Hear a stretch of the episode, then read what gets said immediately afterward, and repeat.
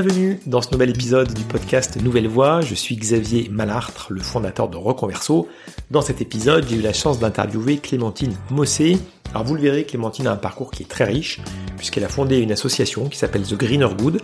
Elle a cofondé une autre association qui s'appelle l'Institut Transition, qui aide, qui accompagne les personnes dans leur transition professionnelle vers la transition écologique et, solidaire. Donc on parlera de ces deux associations également du parcours de Clémentine elle-même, comment elle a fait petit à petit pour aller dans des activités qui sont en phase avec ses valeurs, avec ses aspirations, vous le verrez avec beaucoup de, de détermination.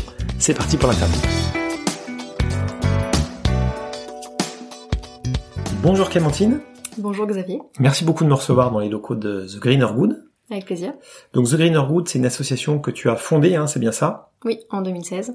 Est-ce que tu peux nous en dire euh, quelques mots?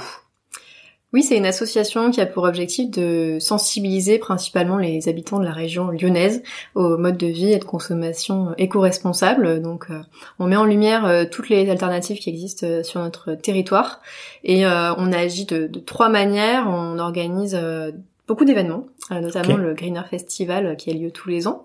Euh, on édite des ouvrages, on a édité euh, le guide pour consommer responsable à Lyon et ses environs et aussi un cahier pratique pour accompagner les personnes à passer à l'action et euh, à agir pour la transition écologique dans leur quotidien. D'accord. et après on anime aussi pas mal d'interventions, de conférences, d'ateliers, de jeux autour de ces thématiques, autour de la consommation et des modes de vie éco-responsables dans plusieurs lieux, événements, structures pour sensibiliser le plus de monde possible à ces sujets-là.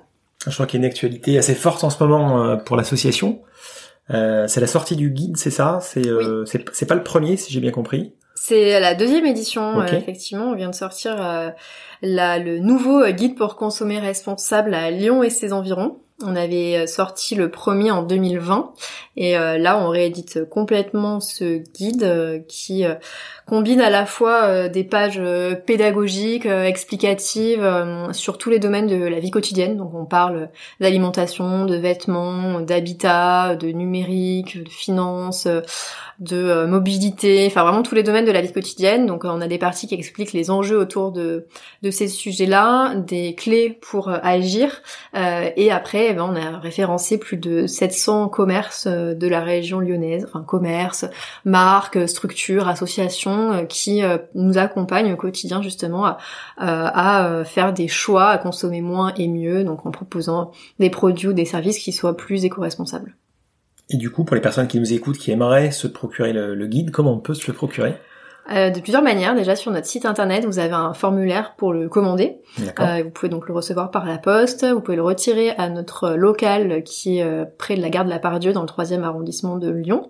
Euh, on le propose aussi dans euh, environ 80 points de distribution sur la métropole de Lyon, donc des commerces partenaires qui le distribuent. Et puis on peut aussi le retrouver lors des événements auxquels on participe ou qu'on organise, et notamment bah, le la prochaine édition du Greener Festival, la 7 édition qui aura lieu les 1er et 2 octobre prochains. Tu peux nous en dire un petit peu plus sur cet événement? C'est euh, notre événement phare hein, qu'on a créé depuis le lancement de l'association en 2016. Euh, c'est le Greener Festival qui se déroule donc pour la septième édition euh, les 1er et 2 octobre au château de Montchat, c'est dans le troisième arrondissement de Lyon.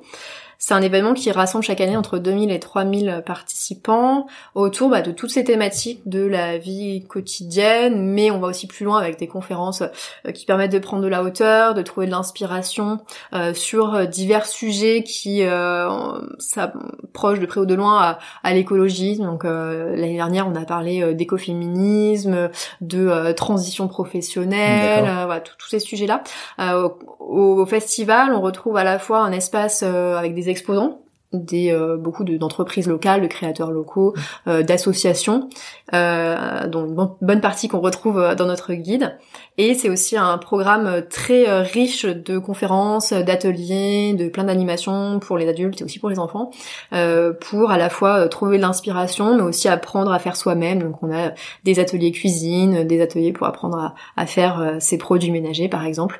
Okay très varié, comme ça chacun peut euh, piocher dans les activités et vraiment euh, composer euh, son, son menu lors de l'événement. Super programme en tout cas. Mm. Tu, tu, peux nous rappeler les dates? C'est les 1er et 2 octobre à Lyon, à Montchat. À mon chat, au château de mon chat, euh, pas très loin d'ici. Mm. D'accord, très bien. Est-ce que tu peux nous en dire un peu plus sur euh, sur toi du coup? Euh, Comment t'en es arrivé justement à créer cette association euh, The Greener Good? J'ai pas de formation initialement dans euh, le domaine de la transition écologique. Euh, c'est euh, par contre une euh, une question qui m'interroge depuis très longtemps en fait. Voilà, de- depuis que, que je suis très jeune, j'ai, enfin, j'avais initialement l'intuition que notre société tournait par rond, que les questions écologiques pour moi étaient prioritaires, mais je voyais pas vraiment comment euh, les associer à euh, des études et à derrière un métier. Mhm. Donc euh, j'ai suivi un parcours, euh, on va dire assez classique compte tenu de euh, mes résultats scolaires. Euh, c'est-à-dire voilà bac S, bon élève. euh, on m'a Mhm. dit bah tu peux faire prépa ou médecine. En gros, c'était le, le choix. Je me suis dit tiens il y a une prépa dans mon lycée donc euh, je vais continuer dans mon lycée et puis faire une prépa scientifique. Euh, Je, te- coupe juste là-dessus, quand on t'a dit médecine ou, ou prépa, euh, est-ce que c'est quelque chose qui te faisait envie? Est-ce que tu te posais pas la question? Bah, j'ai jamais vraiment su ce que je voulais faire comme métier en fait. Moi, je, pendant toute ma jeunesse, tous tous les six mois, je changeais. Euh, voilà, un jour, c'était bah tiens, je vais être architecte et en fait non, psychologue et puis en fait si et ça. Donc j'avais Mhm. pas de vocation euh, particulière, euh, euh, quelque chose que je voulais faire depuis toute petite. C'est juste que voilà, en fait. La société m'a dit, comme tu as Ah, des bonnes notes, euh, voilà, et que tu es dans le, la filière scientifique, euh, en fait, euh, tu as Ouais. deux voies qui s'offrent à toi. Euh, et ben moi j'ai suivi les conseils, je me suis dit euh, bon euh, médecine ça a l'air quand même compliqué euh, la première année, il faut apprendre plein de trucs par cœur et moi j'ai pas une mémoire excellente donc euh, tiens on va prendre le choix de la prépa euh, d'autant plus que bah, j'avais ma meilleure amie qui allait dans cette prépa qui m'a dit tiens tu peux venir avec moi j'ai dit ok C'est parti. voilà donc en fait c'était un peu un choix par défaut quoi. Parce que euh, Ouais. voilà il y a cette voie qui qui, qui s'offrait à moi. Donc euh, j'ai fait euh, deux ans de prépa scientifique. Après il a fallu choisir une école d'ingénieur à la fin enfin à l'issue de mes concours euh, comme je savais pas ce que je voulais faire, j'ai pris l'école d'ingénieur euh, généraliste euh, que j'avais euh, Ouais, obtenue. Donc euh, j'ai choisi l'école centrale de Marseille. D'accord. Euh, et voilà, donc là j'ai suivi trois ans d'études d'ingénieur. Tu te sentais à ta place, du coup, pendant cette période d'études, ou déjà il y a des petites choses, euh, des petits signes Ben, avant-coureurs Disons que les enseignements, euh, voilà, me passionnaient pas plus que ça. D'accord. Euh, voilà, j'ai toujours été euh, plutôt élève sérieuse et tout, donc euh, voilà, essayer de de comprendre et passer les partiels, etc. Mais euh, voilà, je me disais pas, tiens, ah oui, c'est vraiment euh, le métier rêvé de ma vie d'être ingénieur. Euh, mais là où je me suis vraiment sentie à ma place, c'était dans le milieu associatif, parce que euh, à Centrale Marseille, on avait quand même la chance d'avoir un super euh, tissu associatif d'asso étudiante Mm. qui, est- qui agissait sur tous les domaines. Donc à la fois des associations dans, dans le social, euh, dans l'écologie, dans euh, l'informatique, dans la photo, enfin bref, il y avait vraiment euh, des assos pour tous les goûts. D'accord. Et donc moi, je me suis vraiment euh, investie euh, fortement dans ce milieu-là. Et forcément, je me suis investie dans l'association écolo euh, Ouais, du campus. On était, euh, on n'était pas beaucoup à l'époque, hein, on était une, une dizaine euh, à essayer de Ah oui. Ouais, c'était. faire euh, changer les choses. Ouais, c'était assez euh, confidentiel à l'époque, donc. euh, Ouais. ouais, Mais c'était quand même un sujet, euh, enfin je sais pas combien d'années euh, ça fait du coup, mais c'était quand même un sujet, non déjà l'écologie à ce moment-là? Pas tant que ça. Pas tant que ça? C'était il y a plus de dix ans et Ouais. euh, enfin j'étais diplômée moi en 2012 donc on va dire j'étais engagée dans ces assos début 2010. D'accord. Bah, dans les cursus pas du tout. Hmm. Euh, Enfin c'est un sujet dont on parlait absolument pas hein, dans le cursus d'ingénieur. Ouais. Et, Il faisait pas encore 38 degrés comme aujourd'hui. voilà on parlait il y le avait pas ces canicules. euh, Enfin on, on savait hein changement climatique etc. euh, Hmm. C'est des, des termes qu'on connaissait mais euh, c'était moins présent qu'aujourd'hui. il n'y avait pas encore euh, euh, bah, toutes ces informations qu'on peut trouver euh, facilement maintenant sur les réseaux sociaux, etc. Enfin, Hmm. c'était euh, voilà, c'était pas du, du tout. ouais, c'était euh, pas du tout comme aujourd'hui. et, et, bah, pour maintenant enseigner dans ce type d'établissement, Ouais. euh, je vois clairement maintenant que il y a des étudiants qui se posent ces questions, qui ont envie d'avoir Mm. euh, des enseignements là-dessus, qui ont envie de s'engager après. Oui. Euh, je- moi, je connaissais absolument personne, euh, à part peut-être une ou deux, qui m'avaient dit, bah moi, en fait, j'ai envie que ma vie professionnelle, ça soit Ouais, sur ces sujets-là. Pas Mm. du tout. On n'était pas du tout là. Ouais, c'était un thème à côté, à côté des études. Voilà. D'accord. Il y a nos études, notre carrière, et après, Mhm. ah bah tiens, à côté, on s'engage. Éventuellement, on euh, faire un peu école, d'écologie, quoi. euh, Voilà, c'est ça. Donc euh, j'avais mis en place des, des petites actions, hein, euh, des paniers bio, euh, des choses comme ça sur le campus. Donc Ok. c'était- voilà, les prémices. Les prémices, ouais. Et, euh, et j'étais engagée dans d'autres associations, notamment euh, l'association qui organisait le forum de rencontres étudiants-entreprises Ouais, de, mon école. Donc j'ai fait ça pendant deux ans. Et là j'ai découvert un peu le côté euh, événementiel et euh, les projets collectifs et tout ça. Donc ça, ça m'a beaucoup plu. D'accord.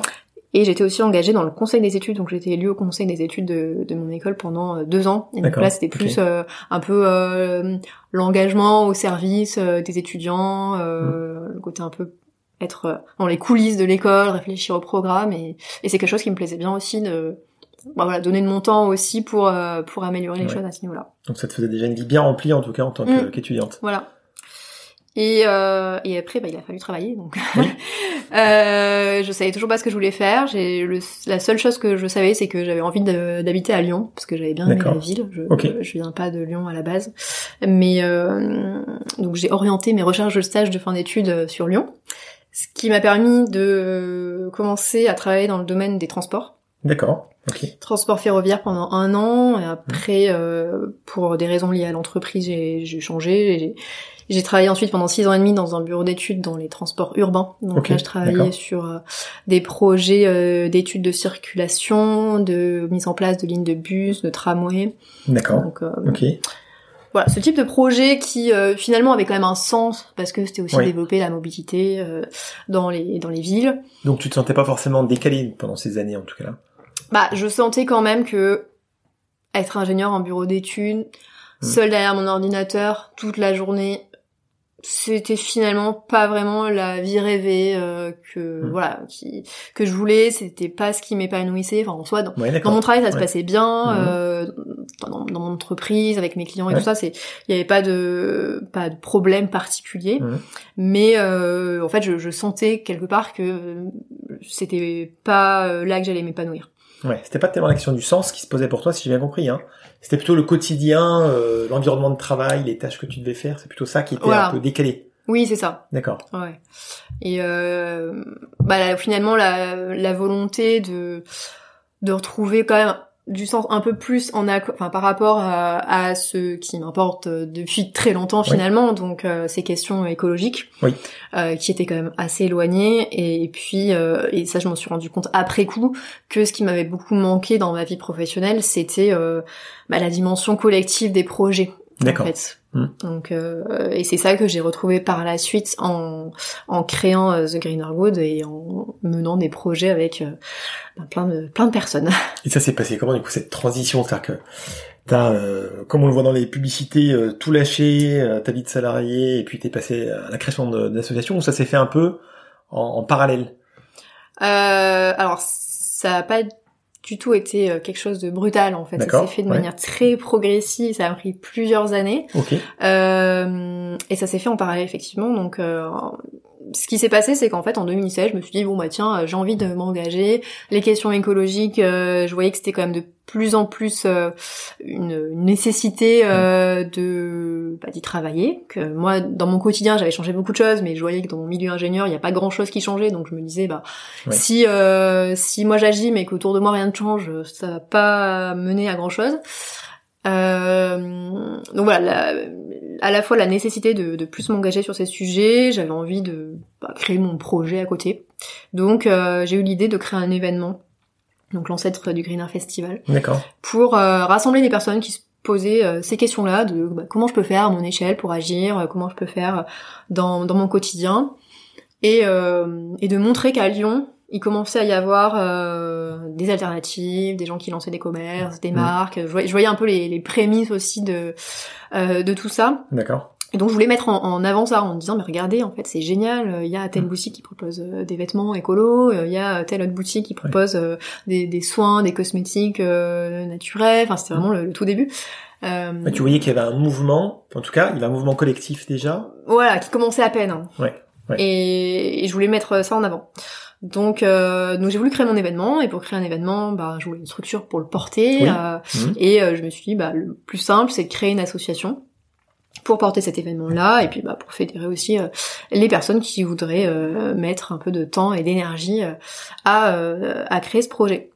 Et, euh, et c'est parti de là. Donc euh, en fait tout s'est fait très très vite, c'est-à-dire qu'on j'ai j'ai eu l'idée euh, fin mai 2016 et puis en octobre euh, on avait notre premier événement. Ah ouais, d'accord. Euh, donc en Ok. quatre mois on a créé l'association Zéro et puis euh, bah, lancé un premier événement qui a, qui a bien marché. Donc, euh, Super. il y avait 150 personnes euh, qui se sont réunies autour de conférences, d'ateliers. euh, Et pour moi, c'était énorme Ouais. de réunir Ouais, ça, c'est 150 génial, ouais, sur la personnes. C'est ça que je connaissais pas et, et qui ont répondu à l'appel.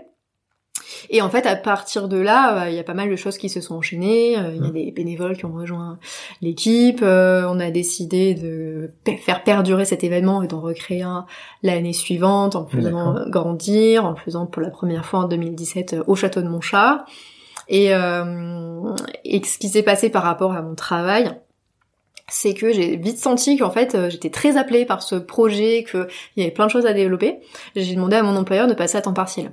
Ok, d'accord. Et, euh, Ouais. et ça, ça a été une très grande chance Mhm. parce que euh, je suis passée à 4 jours par semaine, donc là j'avais un jour par semaine, où, enfin sans compter les week-ends et, Ouais. et les soirées, mais en tout cas ça me laissait quand même un jour pour euh, faire des rendez-vous, euh, enfin, voilà, Ouais. rencontrer des gens euh, et euh, voilà pendant pendant deux ans j'étais à 4 jours par semaine avec l'association qui se développait en parallèle. Après, bah clairement euh, je voyais de plus en plus que dans mon travail j'étais plus à ma place D'accord. Et que j'avais beaucoup plus envie d'être À côté. à côté euh, dans l'association. Donc, euh, donc j'ai demandé à mon employeur une rupture conventionnelle qui m'a refusé. Ok.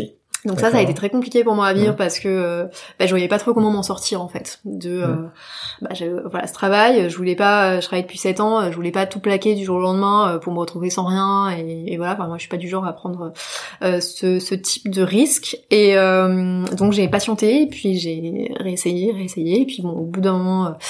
Euh, finalement, mon employeur a accepté la rupture conventionnelle alors que j'y, je m'y attendais plus en fait. Ok.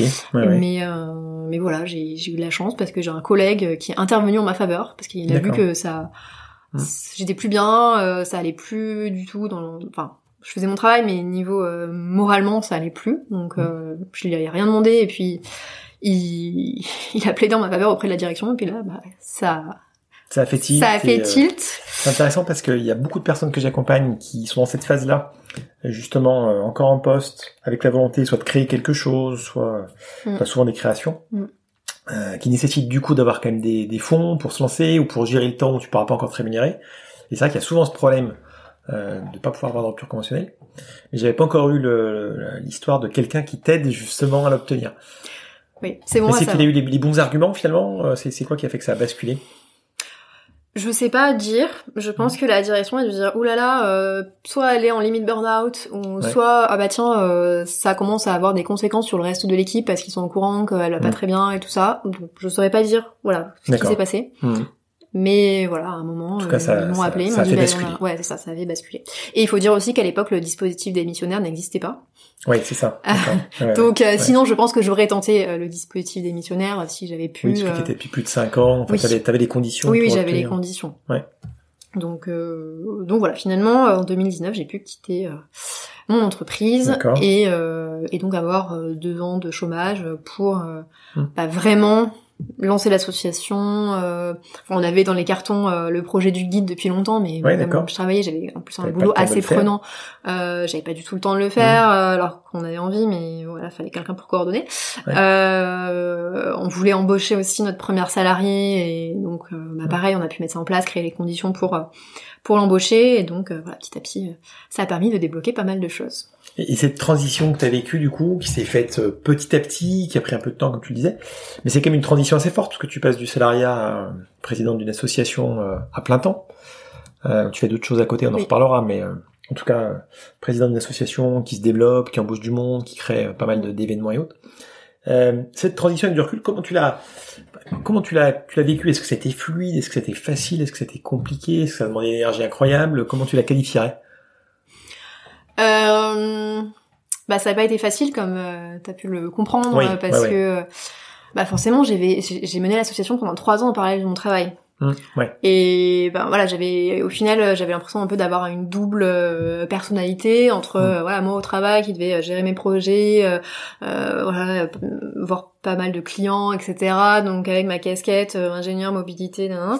et puis euh, de l'autre euh, projet associatif, mener une asso, développer plein de choses. Donc voilà, j'ai quand même une phase où euh, bah, d'une part euh, je voyais pas trop comment m'en sortir à la fin et, Mm.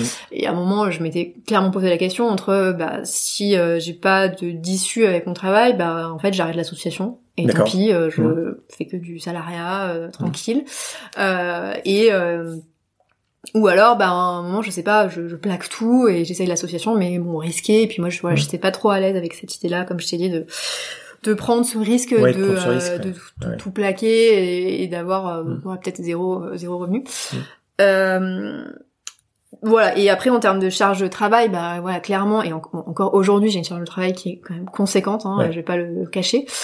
Euh, mais effectivement, en combiné euh, deux activités, ça a été euh, très lourd en termes de, de travail. Donc après, moi, j'ai, euh, je pense, de par mes études et peut-être de mon caractère, j'ai, j'ai une forte capacité à encaisser voilà une grosse charge de travail et et, euh, et voilà, j'ai, j'ai dû avoir beaucoup de volonté aussi pour pour avancer, pour faire certains choix. Donc ça n'a pas été fluide. Ça a été euh, long. Voilà, j'ai Ouais, dû, j'ai dû m'accrocher pour Ouais. euh, pour pouvoir euh, arriver, euh, enfin voilà, à développer l'association comme je le souhaitais. Et puis l'intensité de travail dont tu parlais, c'est la question que j'allais te poser justement, parce que c'est vrai que dans les personnes qui font des transitions, je veux dire ceux justement, on disait qui plaquent tout, parfois avec un matelas financier ou pas. Bon. Puis t'as ceux qui le font euh, de manière progressive, ce qui est plutôt ton cas. Mm. Euh, mais c'est la question que j'allais te poser justement, l'intensité de cette période-là en termes de, de temps de travail. Est-ce que tu avais encore des soirées? Est-ce que tu avais encore des week-ends? Ou c'était vraiment euh, de l'apnée pendant deux ans? Non, je dirais pas que c'était de l'apnée parce que bah, ça a toujours été quand même important pour moi de m'accorder euh, des temps pour euh, faire du sport ou pour euh, voir, ma famille ou voyager. Donc je me suis quand même toujours voilà, j'ai jamais été entrepreneur à travailler du matin jusqu'à minuit tous les jours, week-end compris. Enfin voilà, ça n'a pas non plus été dans enfin bon, c'est pas mon souhait. Et mais mais oui, clairement pendant plusieurs années, euh, c'était travailler le soir, travailler euh, peut-être pas tout le week-end, hein, parce que j'ai j'ai toujours Mm. fait des activités le week-end, mais euh, quand même euh, m'accorder plusieurs heures le week-end pour travailler. euh, donc oui, enfin je sais pas combien d'heures je faisais, Mm. mais clairement pas 35 heures. Ouais, ouais. Non, mais c'est vrai que j'insiste un peu là-dessus, je te Mm. questionne là-dessus parce que je trouve que dans la, dans la vision qu'on a de la transition, enfin, pas la vision qu'on a, mais la vision qui est présentée souvent, je trouve, on a l'impression que c'est pas si compliqué que ça, en fait. Tu vois, que euh, ça se fait, il suffit de réfléchir, on trouve sa nouvelle voie, on y va, y compris Mm. parfois de cumuler deux, deux activités. Euh, Et en fait, quand je discute avec les personnes, souvent on se rend compte justement, quand on a eu cette transition avec euh, deux activités en parallèle, voilà, faut quand même être conscient, avant de se Mm. lancer en tout cas, que ça demande une énergie et un temps euh, très important. quoi. Oui, effectivement. Et j'ajouterais même que euh, même si on réfléchit, on prévoit des trucs, ça se passe jamais comme on veut, hein, de toute façon, parce que euh, il y a des choses qui vont pas marcher. euh, on va avoir peut-être des opportunités qui vont nous faire euh, choisir au final euh, une autre voie. Donc en fait, c'est aussi euh, sans cesse des remises en question et des euh, réflexions permanentes sur ah bah oui tiens est-ce que euh, je fais ci ou je fais ça? Enfin euh, moi il y, a- il y a jamais une seule année qui s'est déroulée euh, selon le plan que j'avais prévu. Donc je pense aussi il faut arriver à à être euh, assez euh, assez souple et euh, à être adaptable euh, à ces différentes euh, situations quoi. Il y a pas s'arc-bouter sur euh, un truc très précis, un projet qu'on avait prévu euh, comme ci ou comme ça. Ouais, d'accord. Ouais, faut de la, faut de la souplesse. Oui. Et du coup, donc on a pas mal parlé pour l'instant de, de l'association The Greener Route parce que c'est l'actualité, euh, c'est le, le guide qui, qui vient de sortir. Euh, Il y a une autre association dont tu fais partie, euh, qui est euh, l'Institut Transition. Est-ce que tu peux nous en dire quelques mots? Oui, c'est un institut associatif qui a été créé en 2019 par euh, bah, plusieurs euh, personnes, on va dire, du milieu associatif lyonnais, parce qu'on s'est rendu compte que euh, bah, beaucoup de personnes justement s'interrogeaient sur leur vie professionnelle, avaient envie potentiellement d'évoluer, mais sans forcément lancer elles-mêmes une structure, sans forcément entreprendre de zéro, mais beaucoup avaient en fait la volonté de rejoindre une structure en tant que salarié, mais on s'est rendu compte que c'était bah, très compliqué si euh, sur notre CV on a fait euh, des études qui n'ont absolument aucun rapport Mhm. avec euh, le développement durable, la transition écologique, euh, et si on n'a aucune expérience dans le secteur. En plus, si on vient de certaines industries, euh, de certains milieux, euh, voilà, on, a on a aucun tampon euh, écologie sur notre CV. Donc en fait, partant ce constat que pour ces personnes-là qui avaient envie de, finalement d'évoluer vers ce domaine, c'était c'était compliqué. En fait, on, a voulu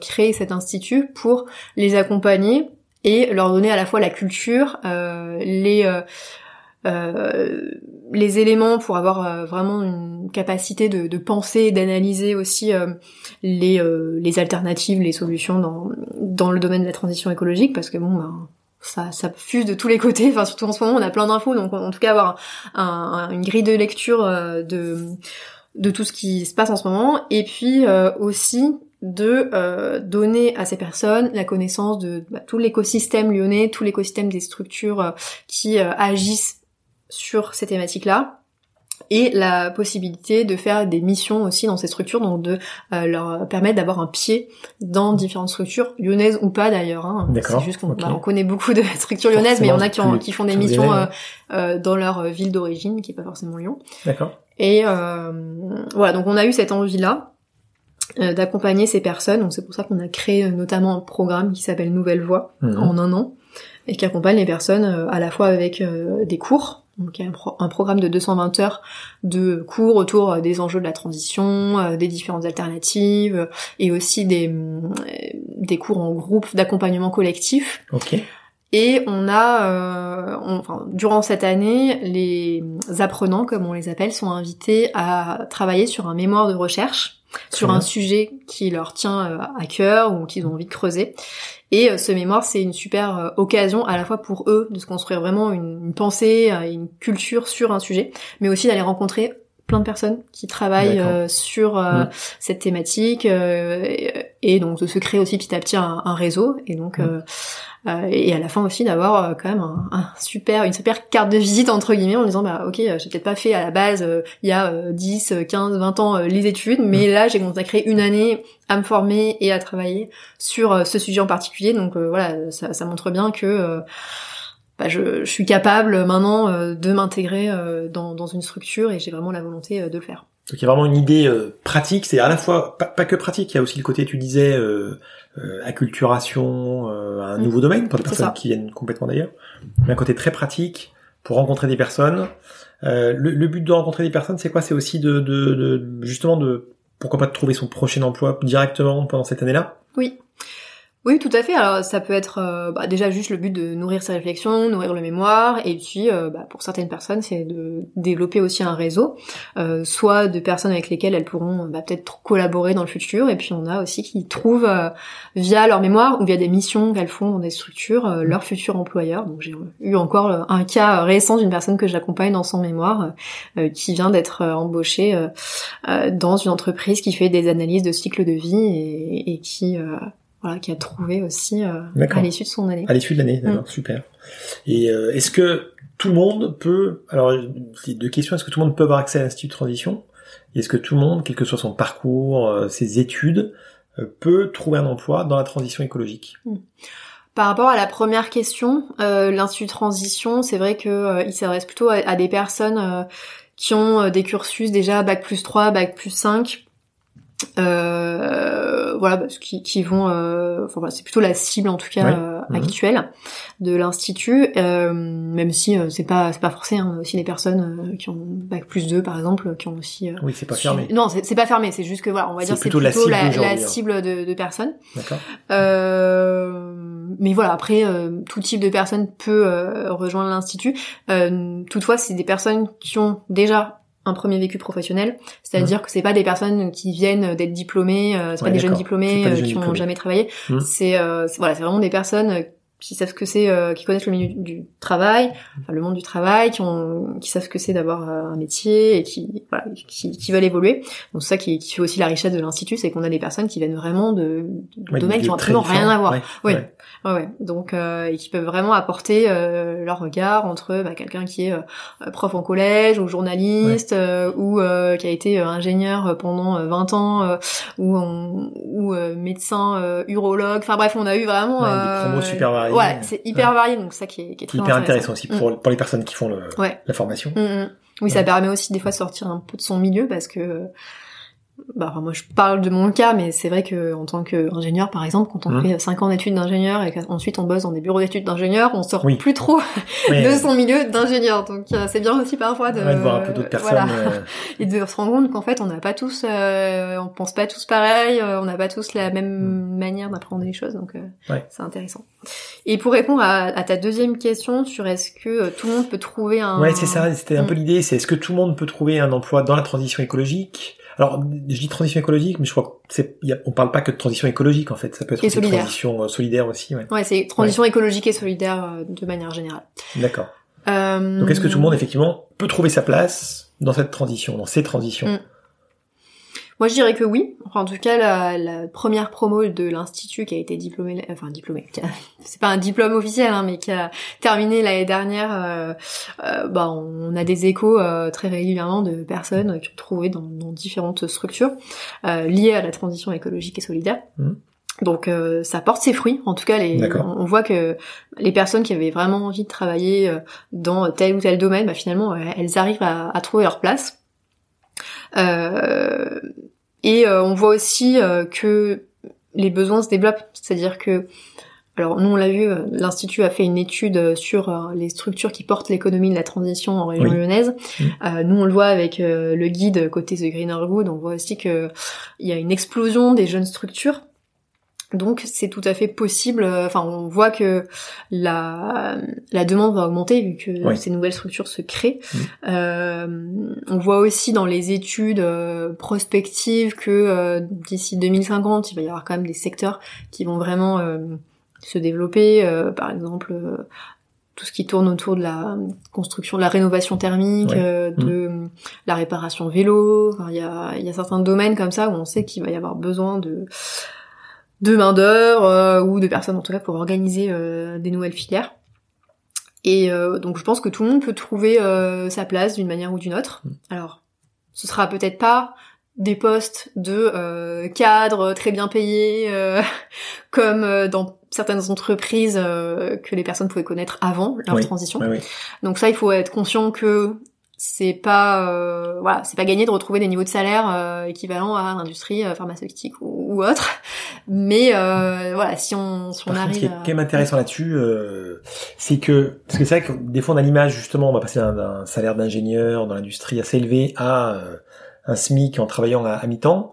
Euh, J'ai compris que c'était pas forcément la réalité quand même. C'est-à-dire Mm. que euh, est-ce que tu as un chiffre là-dessus ou des chiffres à peu près sur les, les montants moyens des personnes qui sortent de votre institut? Euh, J'avais un chiffre. Alors, de mémoire, Oui. ceux qui ont répondu à notre enquête euh, après la première promo euh, tournaient autour de euh, 2000 euros par mois. D'accord.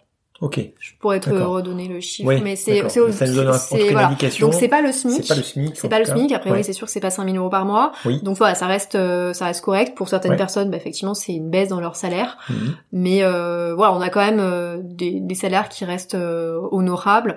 Et, et ça dépend des structures. Et ça vraiment ouais. euh, entre euh, euh, des personnes euh, qui vont travailler par exemple dans, dans des institutions à un poste Mhm. de responsable communication, bah finalement elles vont quand même plutôt bien gagner leur vie que quelqu'un qui arrive dans une jeune association euh, qui embauche son deuxième salarié, euh, qui a pas Oui. trop de moyens. Enfin Mhm. voilà, ça, ça dépend aussi de des structures dans lesquelles euh, atterrissent ces personnes. Ouais, c'est plutôt une moyenne, mais ça nous montre en tout cas que Mm. c'est possible de trouver. Alors même si souvent il y a peut-être une perte de salaire, Mais, en oui, tout cas c'est pas, pas forcément euh, divisé par trois, quoi. Voilà. Euh, Enfin, ça dépend d'où on part. Mais euh, et euh, l'autre question que j'avais, c'était sur euh, peut-être quelques exemples concrets que tu pourrais nous donner, justement de. de...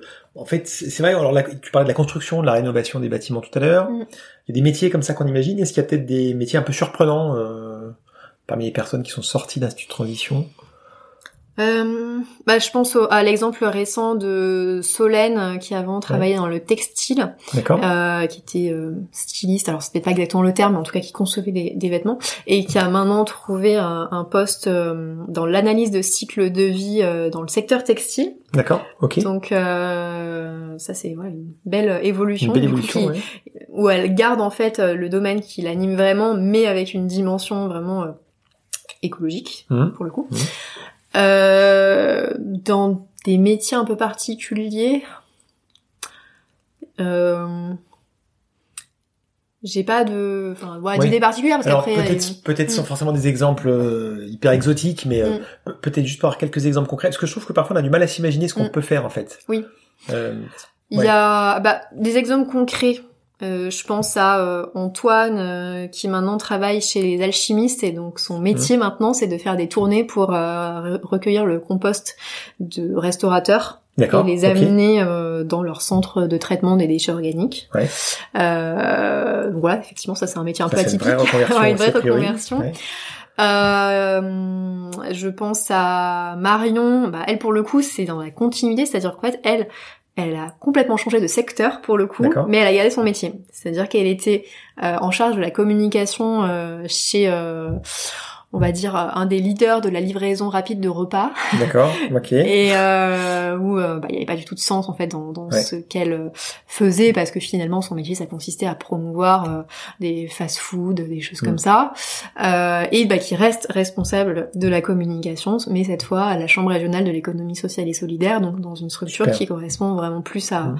à ses valeurs. Donc voilà, en fait, on a les deux cas, on a des Ouais. gens qui gardent leur métier, mais qui l'appliquent dans des structures qui leur conviennent mieux, ou des personnes qui vont peut-être euh, le- leur secteur, mais exercer euh, un nouveau métier euh, enfin, différemment. Ouais. Et, euh, et après, on a euh, bah, Sandrine, par exemple, qui maintenant travaille dans un atelier vélo. Euh, D'accord. Ouais. Oui, alors qu'elle avait jamais réparé de vélo avant. Enfin, c'était pas son métier avant. C'était pas son métier avant. C'était pas son métier. Non. Peut-être qu'elle le faisait effectivement. Il y a. Sophie euh, maintenant qui travaille euh, sur le projet d'un théâtre flottant. Ok. Euh, Je vois pas ce que c'est, les hein, berges. mais- euh, bah, je crois que je sais plus le nom exact, mais euh, c'est un théâtre qui va voir le jour là dans les prochains mois euh, sur une péniche en fait. Ah oui, sur a aussi le, des projets sur le culturels. Ouais, projet culturel. Oui. Euh, donc il change aussi de, de secteur d'activité. Euh, Il y a des personnes qui travaillent chez chez VRAC. C'est Oui, une association euh, qui euh, permet de démocratiser euh, les produits bio, euh, les produits d'épicerie bio, dans notamment des quartiers politiques de la ville. Mm. Donc auprès de personnes qui ont moins les moyens, mais on- justement ça leur permet euh, d'accéder à ces produits euh, avec des tarifs euh, plus bas. Plus bas, oui. Euh, voilà quelques exemples. Quelques exemples, c'est Mm. super parce que c'est très concret. Ça nous montre qu'il y, a- il y a plein de possibilités en fait, Mm. concrètement. Il y a plein de Oui. possibilités différentes. Euh, ce que tu nous donnes facilement comme ça, 4-5 exemples très Mm. différents. Mm. J'imagine qu'on peut en trouver euh, pas mal d'autres. Oui, et hum, bah, je- là les exemples que j'ai donnés, c'est des personnes qui ont trouvé dans des structures. Ouais. euh, qui se sont fait embaucher, mais il y a aussi Mhm. des exemples de personnes qui ont monté leur propre euh, structure, Oui, en fait. oui, oui. Euh, par exemple, euh, Déborah a monté le Cocon Solidaire. D'accord. C'est euh, un projet pour accompagner les femmes isolées à, à recréer du lien social. Euh, donc là, elle organise pas mal d'activités justement pour les femmes à Lyon et elle aimerait à terme créer un lieu d'accueil pour euh, des femmes euh, un peu isolées, voilà, pour euh, Mhm. recréer du lien. Donc un projet solidaire qu'elle porte. Et donc c'est intéressant aussi de, de suivre ces projets. euh, Ouais, ça veut dire qu'il y a aussi des créations. Il n'y a pas que des personnes qui vont s'insérer après sur le marché Oui. du travail, mais qui vont aussi créer, euh, Dans une moindre mesure, il y a, il y a ces personnes-là ouais, qui portent des projets. qui portent des projets aussi. Très bien. Euh, pour terminer, du coup, est-ce que tu pourrais euh, donner peut-être un conseil à ceux qui nous écoutent? Alors, peut-être qu'ils sont pas aussi loin que les personnes qui sortent du, du programme de l'Institut de Transition, euh, mais qui déjà se posent des questions, se sentent peut-être un peu décalés euh, par rapport à leur travail actuel. Euh, quel conseil tu pourrais donner déjà pour euh, trouver sa voie, trouver ce qui peut nous intéresser? J'ai j'ai plusieurs conseils, je vais essayer d'être synthétique. Le premier, c'est déjà de se dire qu'on bah, n'est pas seul, il y a plein de personnes qui se posent des questions, et euh, bah, aller rencontrer des personnes qui ont déjà évolué, qui sont passées par là, parce que voilà, ça permettra aussi de, se remotiver un peu, de voir que c'est possible. Donc pas hésiter à rencontrer des personnes, d'une part. Euh, le deuxième conseil, c'est aussi, euh, bah, si on veut se tester sur de nouvelles euh, compétences, découvrir aussi un nouveau domaine, c'est d'aller dans les associations. Pour Oui. le coup, à Lyon, il y a des centaines d'associations qui travaillent sur plein de thématiques, alors sur l'écologie, la solidarité, mais pas que. Alors n'hésitez pas à pousser la porte des associations parce que vous pourrez euh, trouver euh, des missions bénévoles, euh, rencontrer des, des personnes qui sont intéressées par par vos sujets de prédilection et bah, peut-être que voilà si le domaine de l'événementiel vous intéresse mais que vous n'avez jamais organisé d'événement, peut-être aller dans une association qui organise des événements, ça pourra vous montrer un peu les coulisses de de ce type d'action. Donc n'hésitez pas à pousser la porte des associations. Et euh, troisième conseil, c'est aussi de se faire accompagner, parce que parfois, quand on est seul, Mmh. euh, c'est euh, c'est pas forcément évident, et d'avoir des personnes qui nous aident à, à prendre du recul, euh, à, à nous poser les bonnes questions, alors que ce soit bah, une, une personne qui va, enfin seule, qui va nous accompagner en individuel euh, ou un institut euh, de formation ou autre, euh, mais euh, ça peut être aussi des, des pistes euh, Ouais. qui sont intéressantes. C'est vrai que c'est pas évident d'y voir clair en général, par soi-même, dans cette période de, de doute, de questionnement. euh, Mm. Ça peut être intéressant en tout cas de se faire accompagner. Enfin, on est bien placé aussi pour, pour en parler. Ben, merci beaucoup Clémentine en tout cas pour, euh, pour cette interview très intéressante, parce qu'on a, on a parlé de beaucoup de, de sujets différents de ton parcours, de l'Institut de Transition et de The Greener Wood. Je termine là-dessus parce que l'épisode sortira euh, en septembre, euh, donc a priori peu de temps avant le, le festival. Donc je redonne les dates, je me trompe pas, 3-4 octobre, c'est ça? 1er et 2 octobre. non, le 1 et 2, le 1er et 2 octobre, au château de Montchat. C'est Exactement. ça Ok, merci beaucoup Clémentine. Merci. À bientôt. Au revoir.